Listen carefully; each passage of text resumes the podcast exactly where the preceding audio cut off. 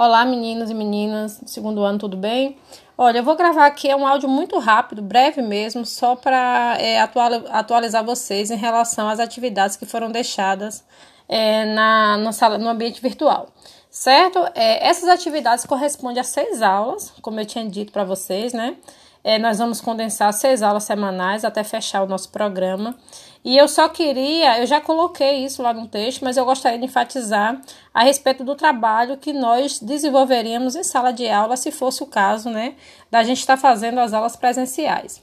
É, essa, esse, te, esse texto aí paradidático, texto teórico, é, que foi criado por mim com base nos, nos outros textos que eu geralmente faço leitura é, para trabalhar esse conteúdo, ele seria trabalhado em duas aulas. Né? Então, é um texto que exige um tempo é, de leitura, um tempo assim razoável, né? Porque não é um texto muito fácil é uma vez que traz, não, não digo fácil em termos do conteúdo, né? Mas ele traz uma série de referências, de nomes, de estrangeiros que vocês precisam pesquisar, né? Porque é dessa maneira é que se compreende o conteúdo como um todo.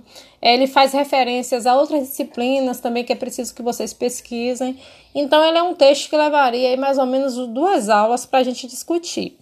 A segunda parte da aula, né, que seria nosso terceiro e quarto encontro, é, eu faria uma discussão dessas teorias raciais aqui no Brasil, a partir do vídeo da Lilian Schwartz, que eu indiquei lá na atividade de hoje, e também a partir desse romance de Aloysio de Azevedo, que é o Cortiço.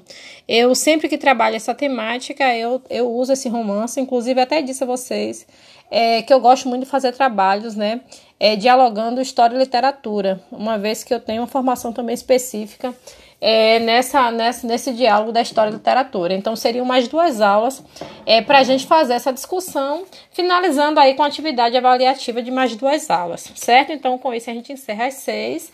É, eu vou deixar a atividade aberta aí para vocês, para vocês terem um tempo é, para fazer e vocês aí estudem, leiam, pesquisem, busquem na internet mais informações, né? Como eu indiquei lá a respeito da, da questão do racismo estrutural, de, do que é preconceito de marca, preconceito de origem. Busque é, diferenciar o que é racismo, preconceito, discriminação, né? Que é uma, uma uma discussão que é feita pela sociologia, mas que interessa muito a história para a gente compreender esse período.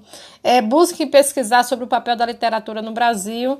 Vocês vão ver que a avaliação ela é longa, mas ela é fácil certo? Todas as questões estão sendo abordadas com base no texto, com base naquele texto complementar, então vocês não vão ter dificuldade para responder as questões.